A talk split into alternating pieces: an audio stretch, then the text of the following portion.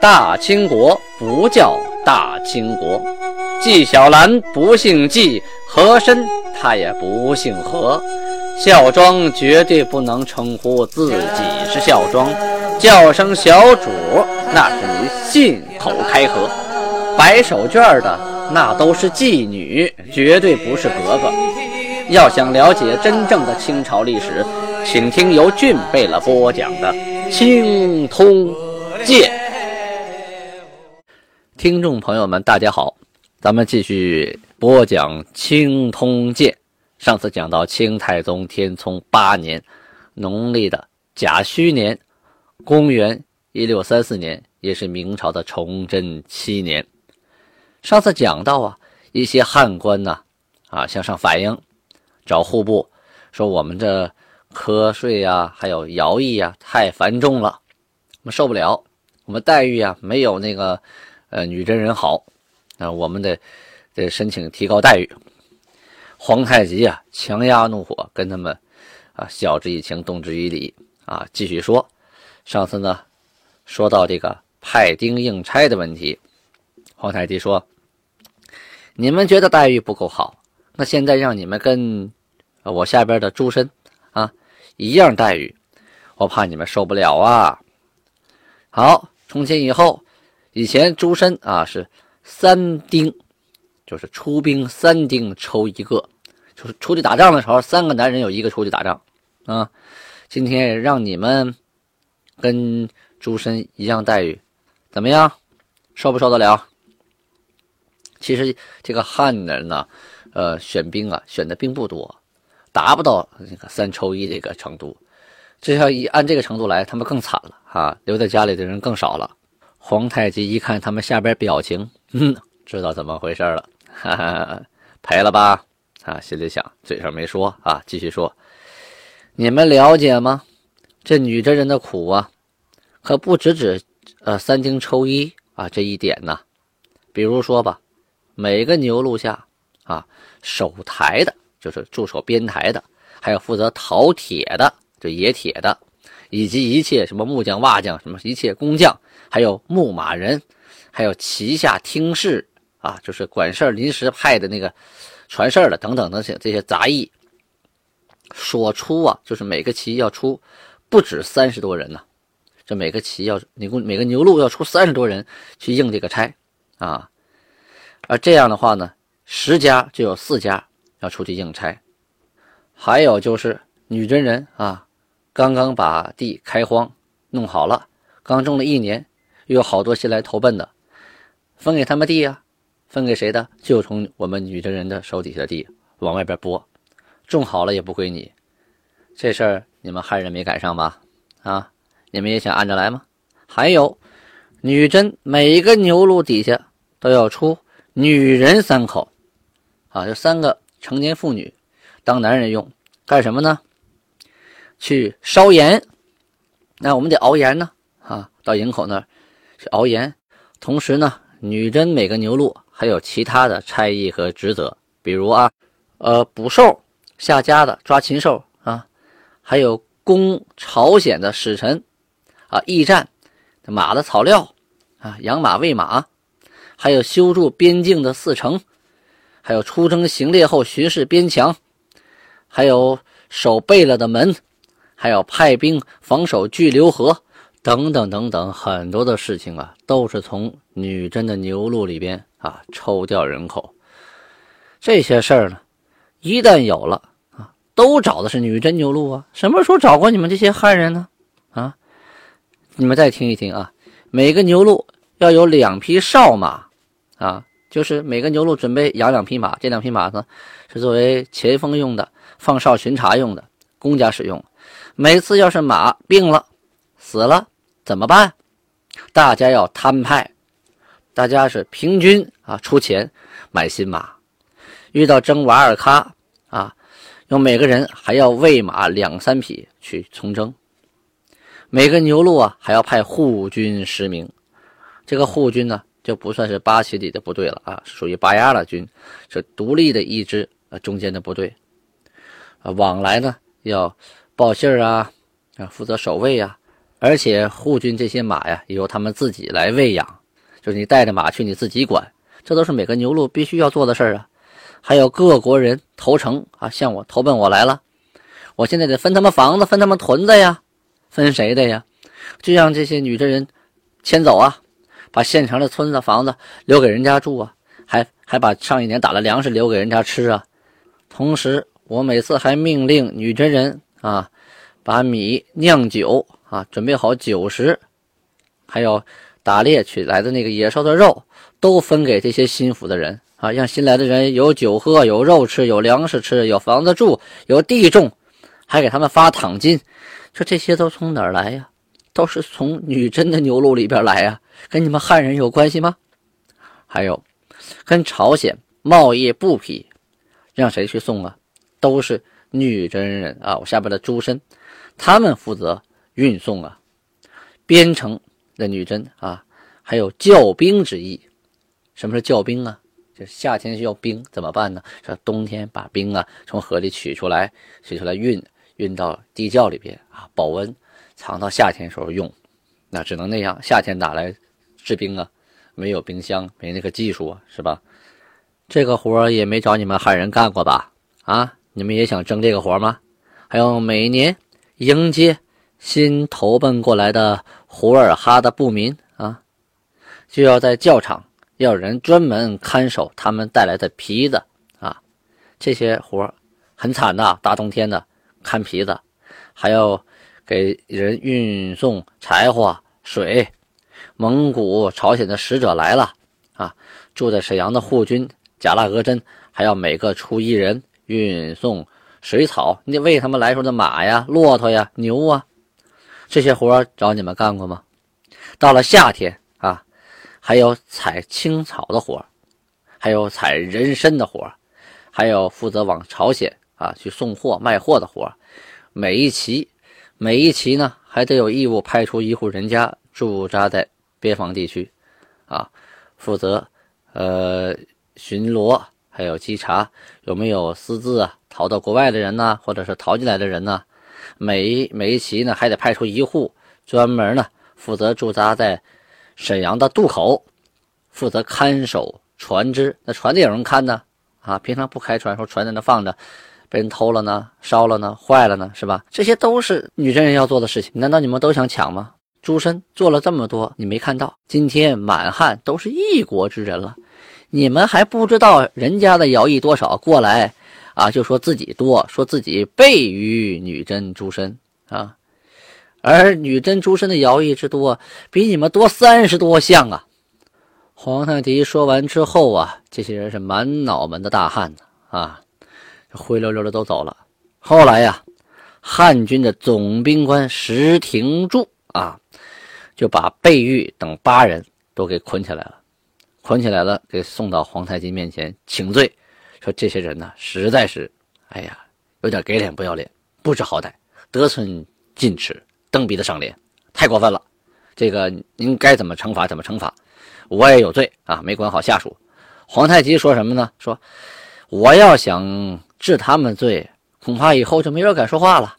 哎呀，解开了吧，算了算了算了，啊，皇太极当时说的是若加以罪。则后无复言者，并视之。哈，呃，就这个意思。所以皇皇太极是很宽宏大量的人啊。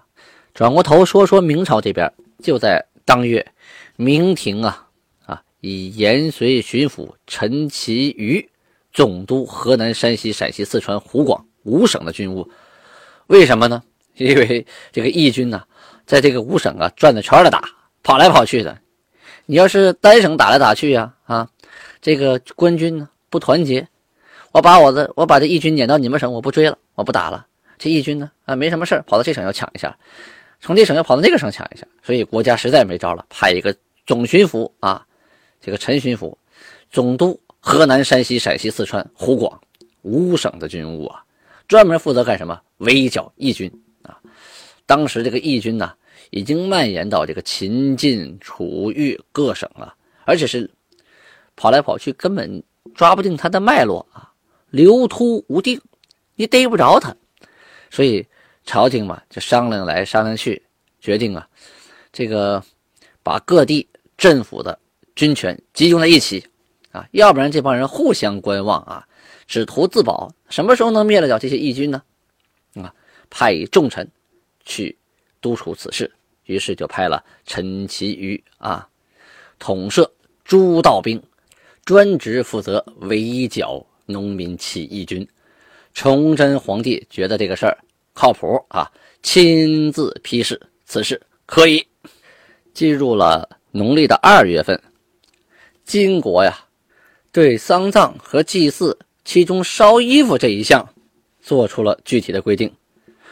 规定说呢，自寒以下，牛鹿额真以上，凡有死丧者，许焚冬衣、春秋衣、夏衣各三袭。这什么意思？说过去啊，这个女真人死了以后啊，啊，要给她烧衣服。这衣服可真是活人也能穿的呀！啊，就烧到阴间去，怕你阴间没衣服穿，这是一种封建迷信啊。可是这活人的衣服还不够穿呢，大家开始攀比呀！啊，你烧的多，我烧的少，烧的多就孝顺是吧？这烧完了，这个生产的资源资料都很紧缺的时候，你烧了活人穿什么呀？但你不烧呢，也不符合他这个呃习俗，怎么办呢？规定，啊，寒以下，牛鹿额真以上这些官员。冬衣、春秋衣、夏衣啊，各三套；普通老百姓只能冬衣、夏衣、春秋衣各一套啊。从寒到老百姓啊，若是啊，在此命令颁布以前已经准备好了给死者要烧的衣物啊，我这个衣服活人也穿不了，裁好了就是给死人穿的呀。准备好多身你不让我烧，我留着也是事儿啊。哎，这个情况下，允许你按照以前的定好的数额去烧啊。若是那个，呃，准备好的旧衣服不够数啊，啊，也不要再制新衣服充数了。谁也不要超过规定的数量啊。如果你没有以前的旧衣服要烧，你就制作新的衣服拿去烧，被人告发了，告发的人允许离开自己的主子。再有呢，你烧了多少件衣服，或者是你准备烧这些衣服啊，照数上缴，其中两份呢交官府，另一份呢奖给告发之人。同时，这个牛录啊，这牛录的领导就是牛录额真和袋子，还有张京，都给予处分啊，该怎么处分怎么处分。定完这条规矩之后呢，又定了一条规矩，这个是殉葬的规矩，这个。现在的金国呀，还处于奴隶社会的末期，封建社会的初期啊，还是有殉葬的习俗出现。这里呢，国家就规定说，平常啊，夫妻两个人啊过得相濡以沫，特别好，感情特别好。丈夫死了，允许他的妻子殉葬啊，同时呢，还进行表彰。但是如果妻子她不想殉葬，啊，而他自己呢，逼着他的奴婢啊，或者家里的丫头什么谁谁谁去殉葬，带着他去死。这种情况下，他的妻子犯的是死罪啊！你不能逼着别人去殉葬，你自己不想殉葬，你逼着别人殉葬，你死罪。当然了啊，你不愿意殉葬，也没人逼你啊，你看你自愿这事儿，没人规定。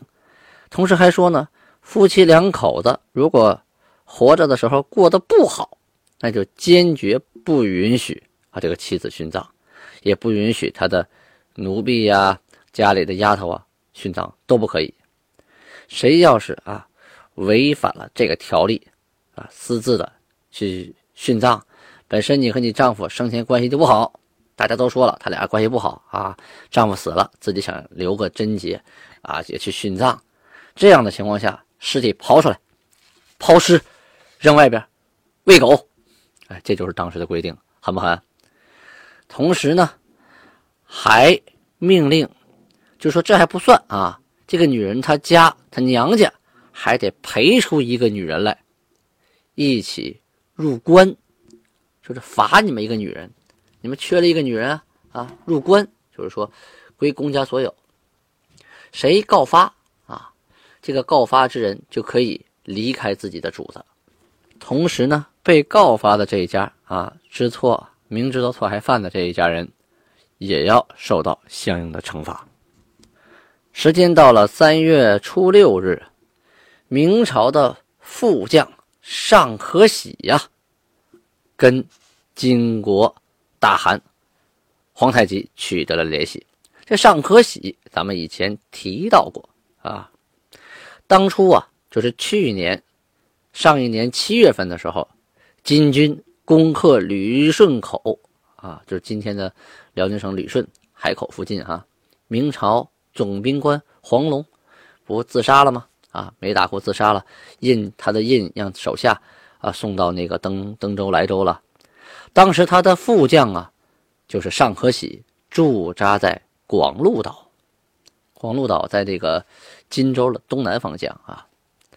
他呀混不下去呀，一个人啊，于是呢就派部下到金国啊，就是递话说：“我想啊投靠金国，不知道你们收不收啊？”啊，就是本年就到了今今年的正月初八的时候，皇太极呀派遣程正，这是个官职名称啊，程正车尔格，还有文管的。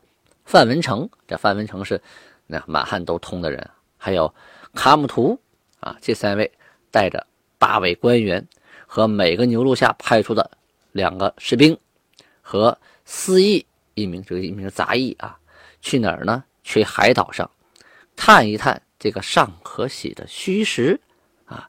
你是真心投诚啊，还是什么鬼阴谋诡计呀？我得去考察一下，调查一下。啊，打听到呢，这个尚可喜呀，已经于十九日啊去征长山岛了。长山岛也在新荆州那个东南方向啊，去征了长山岛。后来呢，又在二月初二了招降了石岛。这一下子他就凑了三个岛的啊人马，作为这个见面礼呀，来投奔皇太极。他向皇太极奏报说呀，臣。已率三岛官员、兵民于二十六日至海州，就今天的海城啊。尚可喜归降金国后啊，金国给他升了一个官升为总兵官啊啊，并且把他安插在海州附近，俨然成为海州地区一个老大。也就是说，现在辽宁省的海州地区曾经有一段时间，那是尚可喜的地盘啊，人家说一不二的地方。这回呢，辽西这边的汉军部队就有两条了，一个是孔有德和耿忠明的部队，还有一个是尚可喜的部队。怎么来区分呢？皇太极啊，命令孔有德和耿仲明改旗啊，不用黑旗了，改成白香皂，什么意思呢？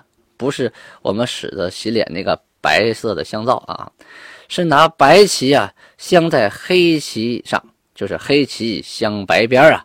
满语说出来就是“库布克撒哈练”，就是镶了边的黑旗啊，叫白香皂啊，不是洗脸的白香皂啊啊。他们以后就用了镶了白边的黑棋。尚可喜的棋是什么颜色呢？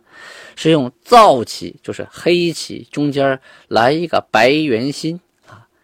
有点像太阳旗哈，一个黑旗中间有个白圆，这样的话，一个是黑棋白边，一个是黑棋白圆儿，好，这两个棋就不一样了，就区别于八旗这两个部队是区别于八旗的独立的两支独立旅啊，相当于这个意思。为什么要这样呢？因为部队打仗啊，行军呢啊，他们头型差不多啊，穿的也差不多，下边士兵看什么呀？看大道，就是看我们那个最大那杆旗。旗举得高高的，迎风飘扬。旗在哪儿，我在哪儿；旗往哪儿指，我往哪儿打。他过去是看军旗说话的啊。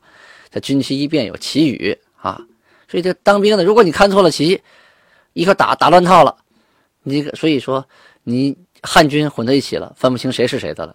那尚可喜、耿仲明的部队跑到孔有德这边来了啊，或者是说这汉军跑到八旗那个呃女真八旗的部队里去了，那也乱套了。那怎么办呢？